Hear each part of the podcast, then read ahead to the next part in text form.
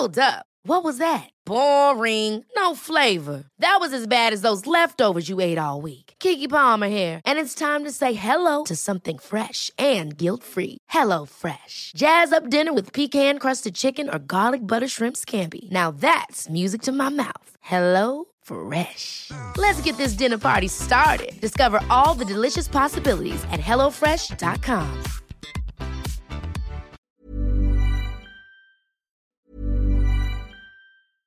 Ever catch yourself eating the same flavorless dinner three days in a row? Dreaming of something better? Well, HelloFresh is your guilt-free dream come true, baby. It's me, Kiki Palmer. Let's wake up those taste buds with hot, juicy pecan-crusted chicken or garlic butter shrimp scampi. Mm. Hello Fresh. Stop dreaming of all the delicious possibilities and dig in at HelloFresh.com. Let's get this dinner party started.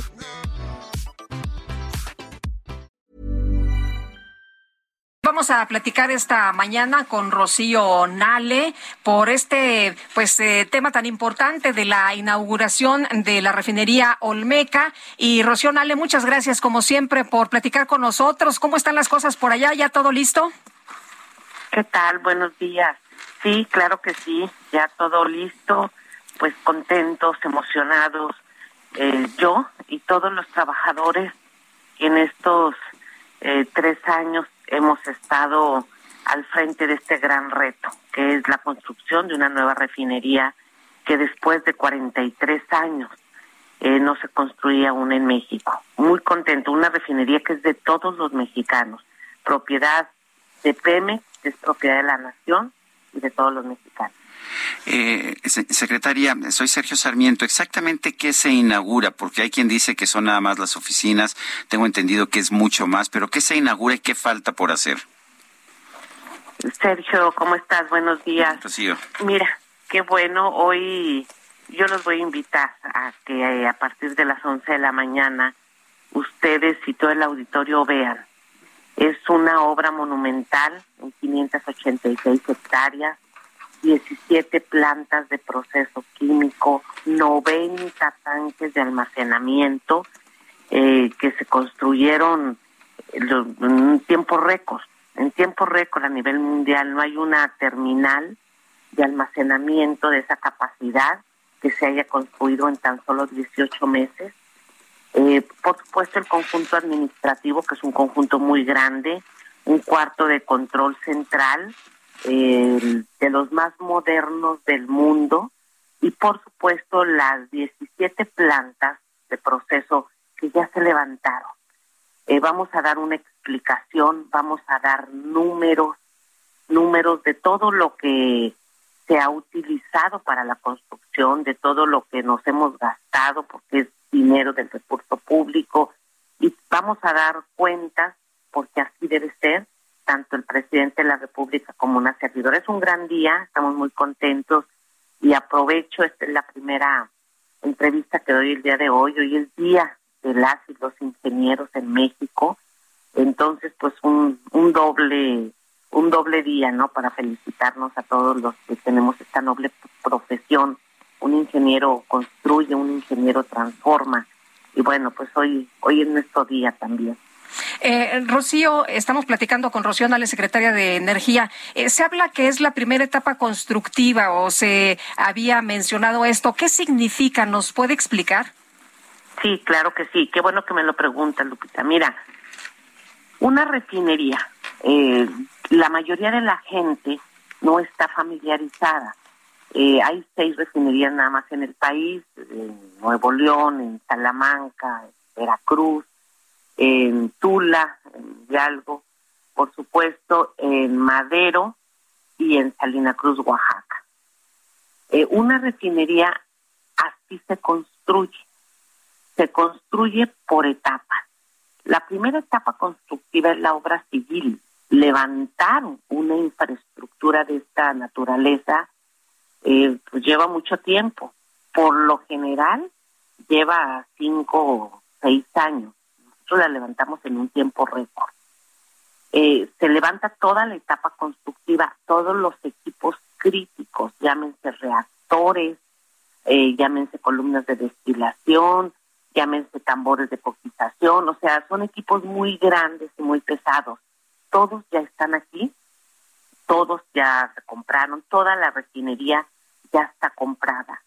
Y entonces eh, ya están en sitio. Entonces, bueno, eh, se hizo en un tiempo verdaderamente récord. Los ingenieros de Pemex, eh, de lo mejor, los ingenieros del Instituto Mexicano del Petróleo, lo mejor, es la etapa constructiva, por eso se llama la primera etapa constructiva. ¿Qué sigue? Bueno, sigue la integración, pruebas y arranques. ¿Qué es la integración? La gente va a decir, bueno, habla como ingeniera, no la conocemos, no, no conocemos esto. Eh, las 17 plantas están unidas eh, por racks que son eh, como puentes, vamos así llamarlos, que son como puentes de metálicos que llevan tuberías. Entre sí van tuberías de una planta a otra y tuberías a un rack central donde el producto, llámese gasolina, diésel, turbocinas, etcétera, circula por esas tuberías hacia el área de almacenamiento. El área de almacenamiento es hacia el despacho, eh, llámese por monoboya, por barco, por pipa, por tren, por las diferentes maneras en que sale el producto petrolífero. Entonces sigue la etapa de integración, ya están todos los racks, todos los racks, están todas las calles, estamos hablando de que son 45 kilómetros de avenidas internas que se pavimentaron en todo las 586 hectáreas. Entonces, eh, ya está todo eso. Hay que integrar aquí se llama tendido de tubería, porque en todos estos racks se ponen las tuberías y ya empezamos con el tendido de las tuberías. Esa es parte de la integración. Entonces, todo esto es un proceso, pero la primera etapa constructiva ya está. Y seguiremos pues con la las pruebas de las pruebas, arranques e integración, que esperemos que también lo podamos hacer de una manera rápida, pero ahí lo que nos marca es el, la seguridad. Todo se tiene que hacer con seguridad. Son más de 90 equipos que se prueban uno a uno. Tiene que trabajar esto como una máquina de reloj. Y pues tenemos la confianza que lo vamos a hacer bien, lo vamos a hacer rápido.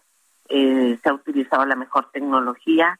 Pero bueno, esa es la siguiente etapa. ¿Cuál va a ser la producción ah, inicial o cuándo empieza la producción ya de gasolina? ¿Hasta dónde va a llegar? ¿Cuál va a ser la producción máxima? ¿Cuándo se va a alcanzar esta producción? ¿Y qué porcentaje del consumo de gasolina va, va, va a ser esta producción? Qué bueno que me lo preguntas. Mira, porque yo he leído eh, opiniones de gente que no sabe, porque pues no, no es un tema muy común y que opinan a la ligera. La refinería va a procesar 340 mil barriles. Las 17 plantas de proceso tienen una tecnología, es decir, por ejemplo, el IMP es dueño de la patente tecnológica de dos de las plantas.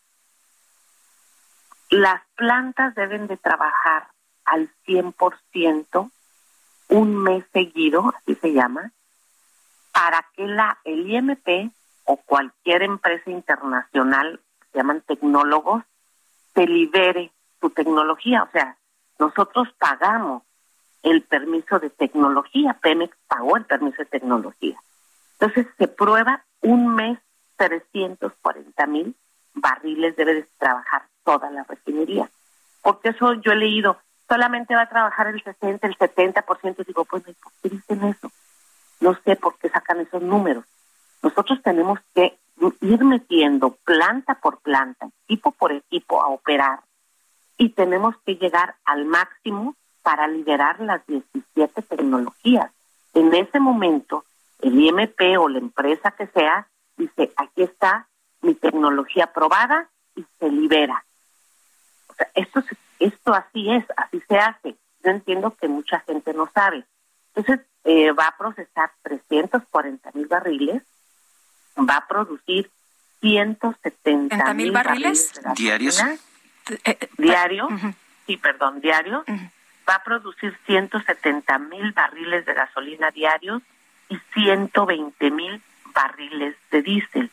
Esta refinería se diseñó principalmente para eh, producir gasolina y diésel. También cuando se diseña una infraestructura así, se dice, a ver, ¿qué es lo que quiero? De una refinería se puede obtener asfalto, se puede obtener eh, turbocina, que es para avión. Nosotros decidimos concentrar que fuera exclusivamente para gasolina y diésel. Se puede, en las diferentes etapas de destilación, podemos sacar otros productos, pero el objetivo es sacar gasolina y diésel porque es lo que nos está demandando el consumo interno en México. Esta, esta refinería pues va a el 20% del consumo nacional. Muy bien. Pues Rocío Nale, muchas gracias por atender a nuestra llamada. Muy buenos días y por explicarnos cómo va a funcionar, qué es lo que ocurre el día de hoy y también lo que sigue. Al contrario, gracias a ustedes y un gusto saludarlos, Sergio. Muchas gracias, Rocío. Hasta luego, buenos días. Ever catch yourself eating the same flavorless dinner three days in a row? Dreaming of something better? Well, HelloFresh is your guilt-free dream come true, baby. It's me, Gigi Palmer.